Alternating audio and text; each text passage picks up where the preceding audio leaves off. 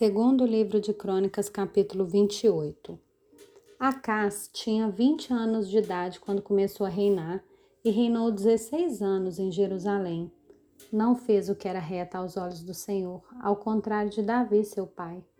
Andou nos caminhos do rei de Israel e até fez imagens fundidas aos Baalins. Também queimou incenso no vale de Ben-Rinom e queimou seus próprios filhos, segundo as abominações dos gentios que o Senhor havia expulsado de diante dos filhos de Israel. Também sacrificou, queimou incenso nos lugares altos, nas colinas e debaixo de toda árvore frondosa. Por isso o Senhor seu Deus o entregou nas mãos dos reis dos sírios, os quais o derrotaram e fizeram uma grande multidão de prisioneiros que foram levados para Damasco. Acas também foi entregue nas mãos do rei de Israel, que lhe impôs grande derrota. Num dia só, Peca, filho de Remalias, matou em Judá cento e vinte mil, todos homens poderosos, por terem abandonado o Senhor, Deus de seus pais.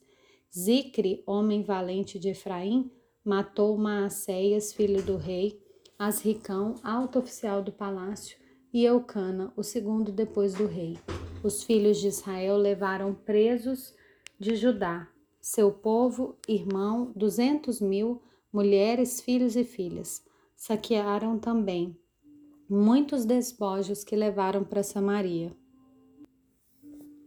Havia em Samaria um profeta do Senhor cujo nome era Oded. Ele saiu ao encontro do exército que voltava para Samaria e lhe disse: Eis que o Senhor, o Deus de seus pais, ficou irado com Judá e os entregou nas mãos de vocês, e vocês os mataram com tamanha raiva que chegou até os céus. Agora vocês que estão querendo fazer dos filhos de Judá e de Jerusalém os seus escravos e as suas escravas, será que vocês não são culpados diante do Senhor seu Deus? Agora escutem o que eu vou dizer e mandem de volta os prisioneiros que vocês fizeram entre seus irmãos, porque o furor da ira do Senhor está sobre vocês. Então, alguns dos chefes dos filhos de Efraim, a saber, Azarias, filho de Joanã, Berequias, filho de Meselote, Zeisquias, filho de Salum, e Amasa, filho de Adilai, se levantaram contra os que voltavam da guerra e lhes disseram: Não tragam esses prisioneiros para cá, porque vocês estão querendo aumentar ainda mais os nossos pecados e a nossa culpa diante do Senhor. A nossa culpa já é grande e o furor da ira do Senhor está sobre Israel. Então, os homens armados deixaram os prisioneiros e o despojo diante dos chefes e de toda a congregação. Os homens que foram citados nominalmente se levantaram, cuidaram dos prisioneiros e com as roupas que estavam no meio dos despojos vestiram todos os que estavam nus Deram-lhe roupas, sandálias, comida, bebida e os ungiram. Fizeram montar em jumentos todos os que estavam fracos e os levaram até Jericó, a cidade das palmeiras, a seus irmãos. Então voltaram para Samaria. E naquele tempo o rei Acás mandou pedir aos reis da Assíria que o ajudassem, porque de novo os edomitas tinham vindo e derrotado Judá, levando alguns prisioneiros. Também os filisteus atacaram as cidades da Cefelá e o sul de Judá. Tomaram Bet-Semes, Ajalon, Gederote, Socó e suas aldeias, Timna e suas aldeias, Ginzo e suas aldeias e ficaram morando ali.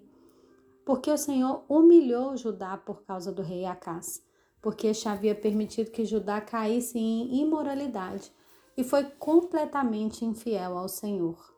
O rei Tiglat-Pileser da Síria atendeu o pedido de Acás, porém, em vez de ajudá-lo, deixou num aperto ainda maior, porque Acás pegou objetos da casa do Senhor, do palácio real e das casas dos príncipes e os deu ao rei da Síria.